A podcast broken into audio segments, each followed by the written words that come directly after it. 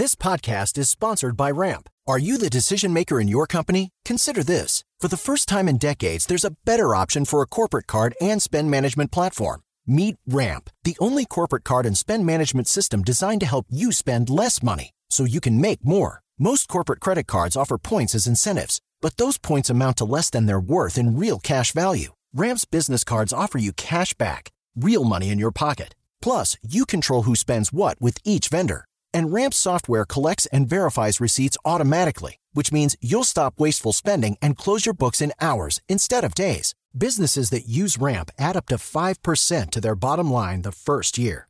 If you're a decision maker, adding Ramp could be one of the best decisions you've ever made.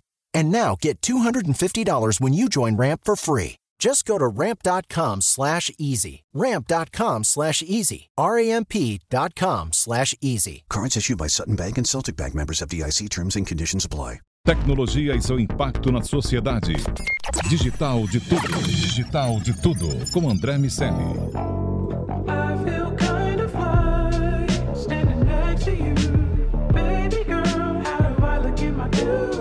Salve, salve habitantes da sociedade digital, sejam muito bem-vindos. Eu sou André Miceli e esse é o Digital de Tudo, podcast sobre o C-Level e a tecnologia, só aqui na Jovem Pan. A gente conversa hoje com Cíntia Barcelos, que é diretora de tecnologia do Bradesco. Cíntia, seja muito bem-vinda. Oi, André, tudo bem? Estou muito feliz de estar aqui com vocês hoje.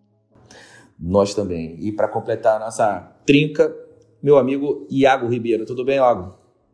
Tudo bem, André? Tudo certo.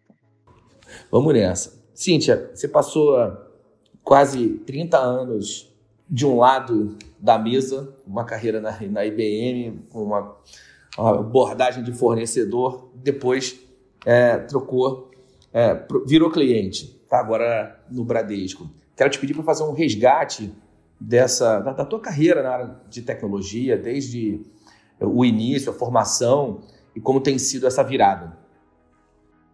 É, minha- é, eu comecei em tecnologia meio sem querer, né? Eu sempre gostei de matemática. Matemática era, era aquilo que eu sempre fez muito sentido para mim, né, na, na escola.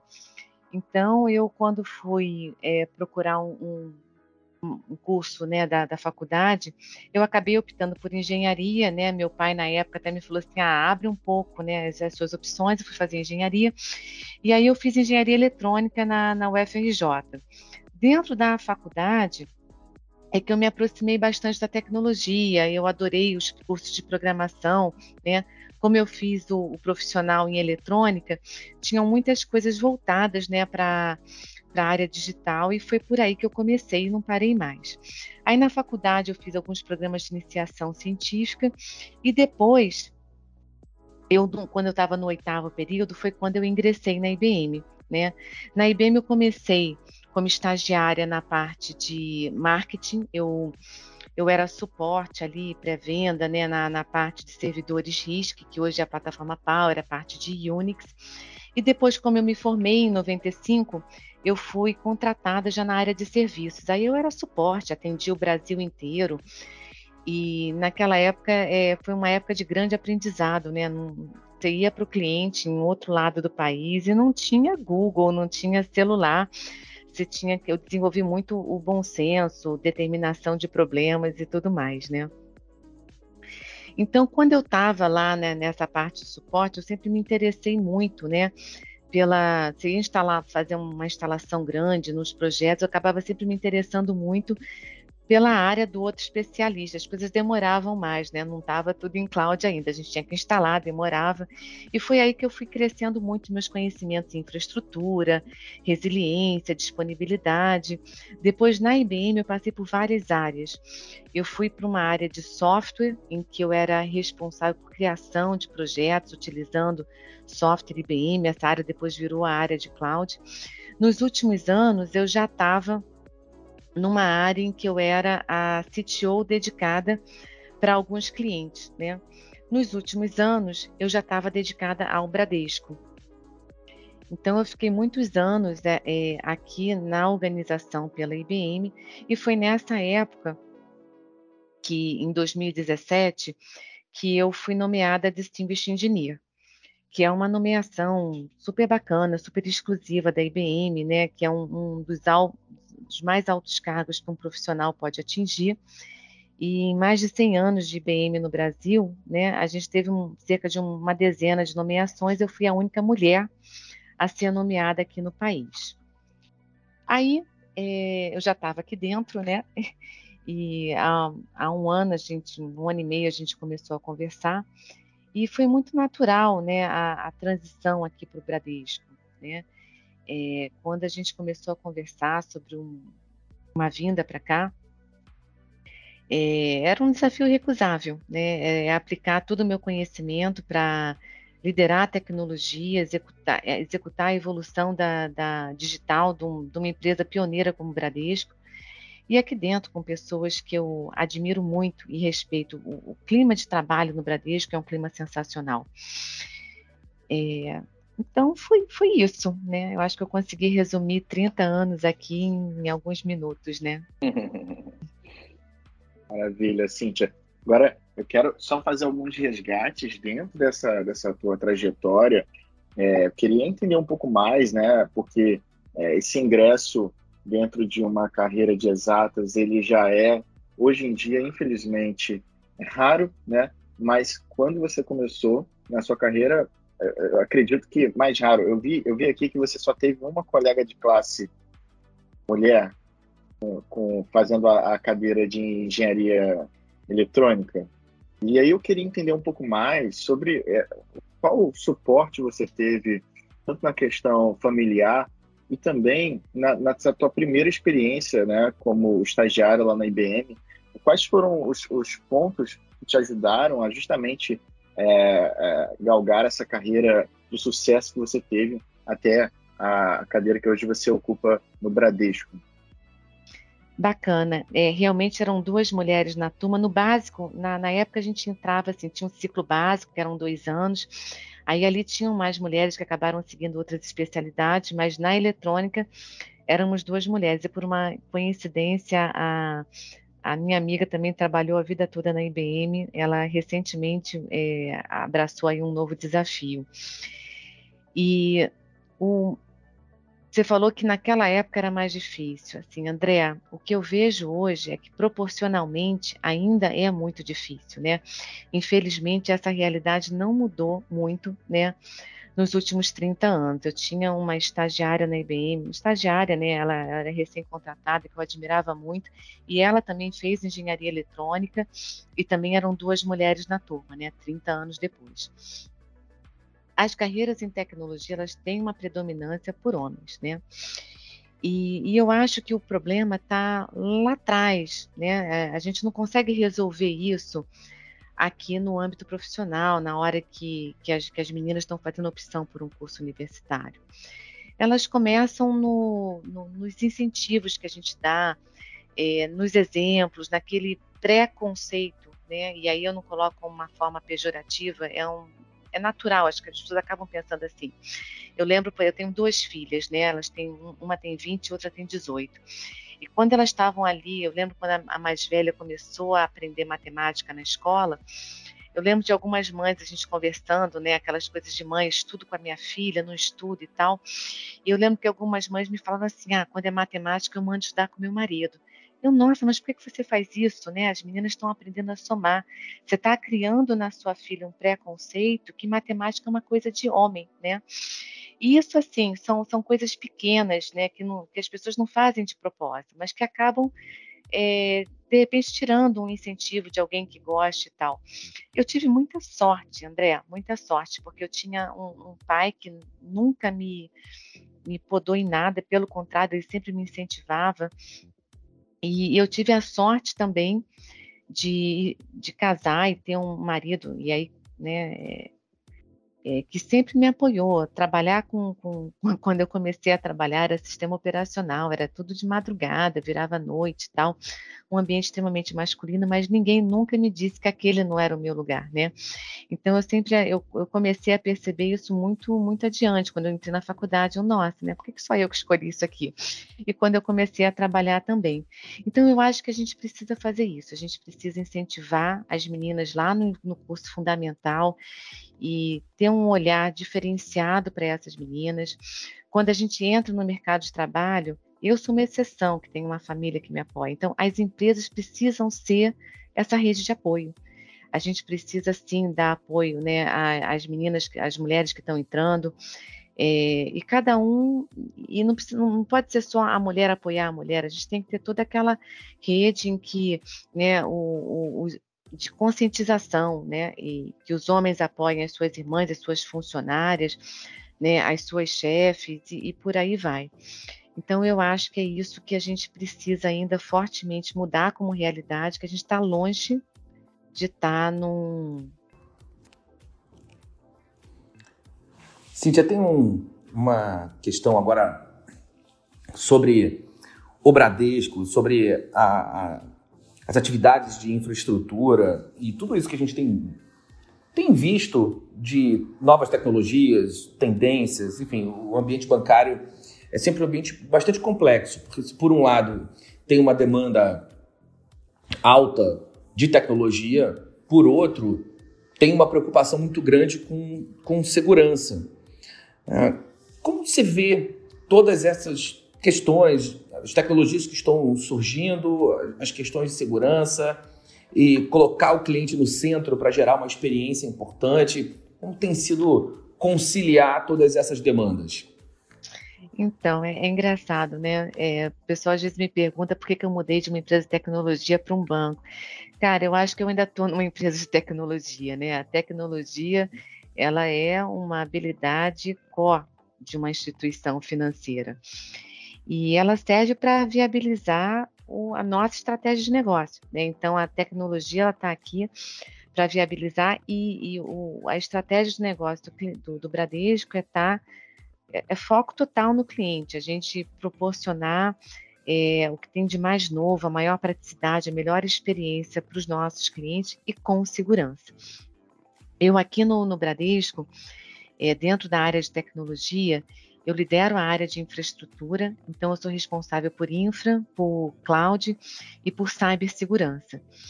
Então, é, vou explicar aqui um pouquinho quais são os projetos principais e como é que as tecno a, a gente está direcionando a tecnologia aqui é, é, no Bradesco. Né? Então, cloud é uma jornada é a, é a tecnologia que vai viabilizar a gente trazer o quê? Time to market e inovação para os nossos clientes. Então, é um programa no Bradesco que não é um programa simplesmente da área de TI, é um programa de toda a organização, em que o nosso grande objetivo é a gente fazer essa aceleração e a gente poder né, trazer cada vez mais experimentação, agilidade e a gente já tem vários, é, várias plataformas em cloud, como o, o Next, a nossa área de CRM, o Open Finance, a BIA, e a gente vai acelerar massivamente essa jornada nos próximos anos. Não dá para falar também de melhor experiência e de trazer inovação sem a gente falar de dados e inteligência artificial, né? Hoje o volume que a gente tem de informação é, é absurdo e a gente tem a tecnologia capaz de processar isso tudo para que a gente possa estar sempre é, muito ligado. Então, as nossas plataformas digitais, elas são muito ligadas a toda essa parte de dados, inteligência artificial, para a gente poder oferecer cada vez mais uma jornada intuitiva, poder oferecer o um melhor produto, o um melhor serviço para o cliente. E aqui eu acho que dois exemplos super bacanas, né? São a, a, BIA, que é o Bradesco Inteligência Artificial, que a, a, desde o lançamento a gente já realizou 1,4 bilhões de interações com os nossos clientes, e o Brain, que é o Bradesco Inteligência de Negócio, que ele é focado em produtos e soluções de crédito, também para a gente oferecer o produto ideal para o cliente naquele momento, com, com, com aquele limite, com preço, quando ele precisa. E eu acho que uma outra tecnologia interessante para a gente citar aqui é o, o, 5G. Né? O 5G é uma coisa que está se falando muito né, é, é no país. É, desde o no dia do lançamento do 5G, a gente já estava com duas agências em, em produção, né, utilizando essa tecnologia, e a gente vai ter mais 100 agências até o final do ano.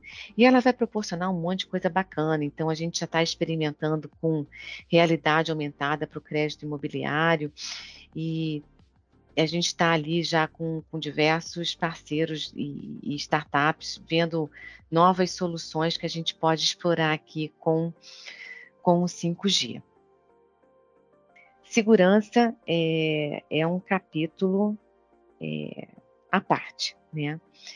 É, a gente tem um, um, um, programa né, muito bem estruturado, uma estratégia com diversas disciplinas, né, seja de monitoração, de desenvolvimento seguro, de análise de vulnerabilidade, de arquitetura, mas é uma área com desafios é, intermináveis. Né? É, só para você ter uma, uma ideia, né, é, segurança cibernética foi citada como uma das quatro áreas de risco emergente no, no Fórum Econômico Mundial em Davos.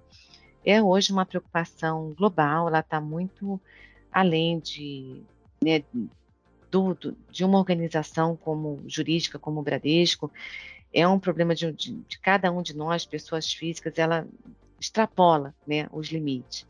E os bancos são muito visados, né, são instituições que a imagem estão muito ligadas a, a dinheiro, a, a dado de cliente, né? Então é uma, é uma área sempre muito, muito visada. E aqui, se eu puder comentar alguns desafios de cyber, né? É, eu acho que o primeiro grande desafio é a engenharia social. Então, a gente precisa fazer uma conscientização muito grande do nosso cliente, né? Que está ali sujeito a golpe, desde a porta da agência, no, no e-mail malicioso que ele recebe, aos nossos funcionários. E, e hoje, com a, o mundo pós-pandemia também, ele é um mundo muito mais desafiador, porque com, com o home office em larga escala, a gente estendeu as nossas redes para casa de todo mundo, né? E com o, os programas de cloud, a gente também estendeu os limites do nosso data center. Então, o desafio aumentou e a realidade hoje, pós-pandemia, ela, a gente até fala de cyber resiliência. A gente não só está com foco na proteção, mas com foco muito grande em como a gente se recupera no caso de um incidente. Então, é, os ataques são desde aqueles ataques de força bruta, né, que são os, os famosos ataques de DOS, até os ataques silenciosos, né, que é onde um hacker pode entrar dentro de uma organização e ficar por meses até que consiga um acesso privilegiado e, e sequestrar dados, né? A gente viu aí vários casos, né, de, de sequestro de dados e isso é a pior coisa que pode acontecer é, para uma organização.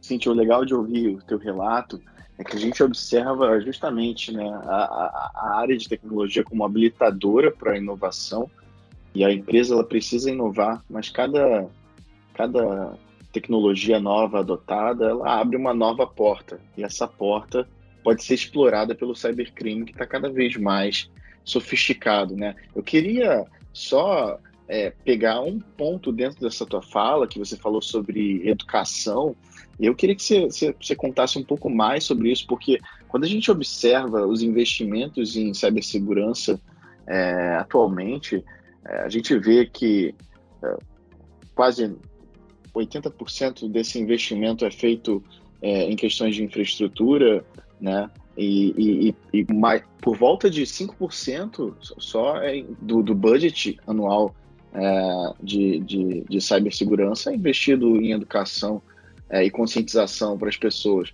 Então, é, sendo que é, é, essas pessoas, né, no, na, nas questões de engenharia social, são é, infelizmente utilizados pelo cybercrime para serem as portas, né, para conseguir, é, através de phishing e outros ataques é, causados por essas organizações. Então, eu queria entender um pouco mais a sua visão sobre esse, esse lado cultural de conscientização e se você poderia falar um pouco do, de como isso tem sido endereçado no Bradesco, com prática. para que também outros líderes, né, outras pessoas que estão ouvindo aqui na nossa audiência, saibam um pouquinho mais de como vocês têm endereçado isso. Excelente ponto, Iago. Eu gosto de comparar, assim, eu vi uma analogia que eu acho super bacana, que segurança é, a gente acaba construindo, sabe aquelas cidades medievais que tinham um muro, né? Então você investe ali uma, né, um dinheirão em construir aquele muro. A gente tem o SOC, é, investe em tecnologias de EDR para fazer toda a proteção e tal. E você pode ter ali dentro né, do castelo alguém que abra a porta, né? E como é que abre a porta? Abre a porta através de um clique né, no e-mail errado, é, plugando um pendrive, né? Eu tenho aqui uma evangelização, é quase que uma neurose em relação ao pendrive, que é um ponto mais fácil de você abrir um, um buraco na organização. Então, a gente tem intensificado muito a parte de conscientização, seja com treinamentos, com gamificação. A gente tem intensificado muito. E a gente tem intensificado também os treinamentos, né? Porque todo mundo ensaia muito, tem os planos de governança, e na hora que acontecer um ataque de verdade, a gente está pronto, né? E então a gente tem feito muito também exercícios de simulação. Isso eu acho que também é uma coisa muito importante, de estar tá todo mundo treinado e a gente colocar para funcionar todos aqueles planos de governança que a gente monta. Então, eu acho que a parte de simulação também é uma parte muito importante. Vamos simular que está ocorrendo um ataque de ransomware. Como é que a gente vai reagir, né? Como é que o SOC vai reagir? Como é que a nossa área é, de, de, imprensa vai estar pronta, como é que vão ser os comunicados, como é que os times vão estar prontos. Então é isso que a gente tem intensificado bastante também.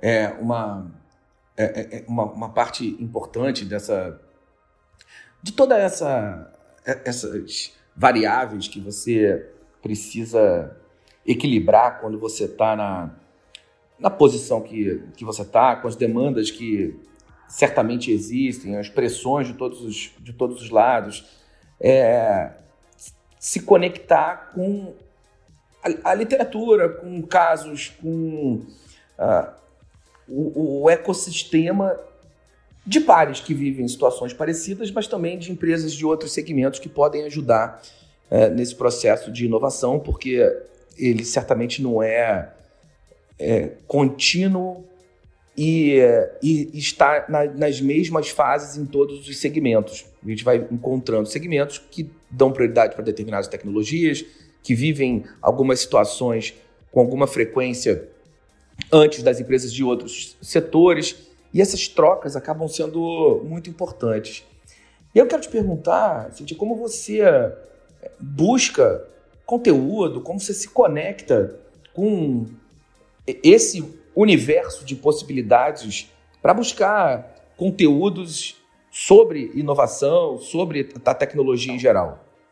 Olha, eu vou falar um pouquinho como aqui no Bradesco é, a gente faz, depois eu falo como é que é, eu, Cintia, acabo buscando isso, né? Que realmente o, o, dia a dia é bem desafiador e tem ficado cada vez mais. Então, é, com todas essas confusões, né, de problema de infraestrutura, suporte e, e cibersegurança, é, é, é, super importante a gente estar cada vez mais conectado com, mundo de inovação.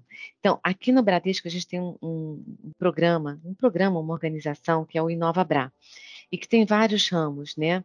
Então, no InovaBra Lab é uma forma da gente estar conectado com os nossos principais parceiros para uma inovação para dentro né, da organização. Então, assim, a cada interação que a gente tem, tem, tem sempre empresa aqui trazendo novidades e, e, e, e mostrando o que está acontecendo no mercado.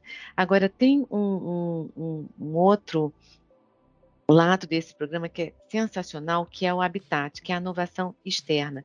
Então, no Habitat é um ambiente em que a gente está, o banco, outras empresas, diversas startups, e ali é uma fonte inesgotável é, de ideias, de novas tecnologias. Então, a gente tem utilizado muito esse ambiente do Habitat para estar tá trabalhando é, Web3 e metaverso. A gente recentemente fez um, um evento, né, vou chamar de evento super legal aqui para os funcionários do banco, em que a gente trouxe diversos casos de uso e a gente per, é, permitiu mais de 2 mil funcionários experimentassem com, com essa tecnologia. Então, é uma forma da gente estar sempre conectado. Né? Então, assim, essa é uma dica de como eu faço. Eu tento aproveitar o meu dia a dia para estar sempre aprendendo alguma coisa nova, seja com um parceiro que queira trazer aqui alguma ideia diferente ou é, de alguma outra área que está apresentando um projeto. Então, é, é, uma dica que eu dou. Eu acho que cada dia a gente está com o dia a dia mais corrido. É, quando você está numa reunião, esteja realmente ali e sempre tente buscar, né, fazer perguntas e tal, que eu, eu, eu, eu, eu tento aprender alguma coisa a cada reunião que eu faço ao longo do dia. Uma outra coisa legal é podcast, não não querendo vender aqui a ideia do podcast que a gente está fazendo, mas eu sou dessa. muito fã de podcast. Agora que eu tô, eu, eu já voltei aqui para o presencial, né? Eu venho quatro vezes por semana aqui no, no banco. Eu vou, eu, é uma hora na ida e uma hora na volta que eu aprendo alguma coisa nova. Então eu sou mega fã de podcast. Eu gosto também de, de alguns cursos tradicionais. Eu acho que tem alguns momentos em que eu tento reservar um tempo para estar tá fazendo um treinamento, que é uma forma de você sair também do dia a dia, se dedicar um pouco àquilo. E eu gosto muito de ler. É, então, eu, eu leio muito. O último livro que eu li foi até uma dica de um parceiro que foi o Accelerate, um livro muito bacana, é, é, recomendo. Eu também recebi uma dica bacana quando eu estava entrando aqui no, no, banco, que eu gosto de dar também, que é aquele Os Primeiros 90 Dias, que eu acho que é um livro legal, é, seja para quando você está começando numa área nova ou em um emprego novo, que te ajuda a estruturar, né? Então, para todo mundo que está começando um projeto, eu acho que ajuda a estruturar muito, muito as ideias. Então, eu tento aprender o tempo todo. Muito legal, Cíntia. É, eu queria agora começar aos passos finais aqui na nossa conversa, eu, eu, eu queria entender, é, um, existe um momento na sua carreira que foi uma transição é, da, da Cíntia engenheira para uma visão mais é, de uma visão mais operacional para uma visão mais gerencial. Você estava até comentando agora aqui sobre leitura, sobre é, os podcasts e tudo mais. Mas é, quais foram os fatores que, que você entende hoje que tem maior diferença né, do, de foco é, do, do, do profissional operacional para o gerencial e como fazer essa transição da melhor forma possível? Porque eu, a minha pergunta para isso é que existem muitas outras pessoas que estão é, nesse momento de transição é, de carreira e principalmente é, mulheres também que estão nesse, nesse momento de transição de carreira dentro das áreas de tecnologia e que conselhos você poderia dar para essas pessoas nessa jornada de ascensão dentro de uma carreira de tecnologia, passando por uma visão de gestão, gestão de times e operações. Então, é, um, é, essa, essa prática de conciliar né, é, tanto a, a, o conhecimento de inovação, a, a área a visão e análise do macroambiente que a empresa está inserida, da, da, conexão com o negócio. Então, as pessoas elas começam nesse crescimento de carreira a lidar com muitas coisas ao mesmo tempo. E que conselho você daria para as pessoas que estão começando essa jornada rumo a uma posição mais estratégica e gerencial? Então, é assim, né? É, a gente não vai trocando uma coisa pela outra. Eu acho que você vai somando conhecimentos e blocos. A área de tecnologia é uma área extremamente técnica.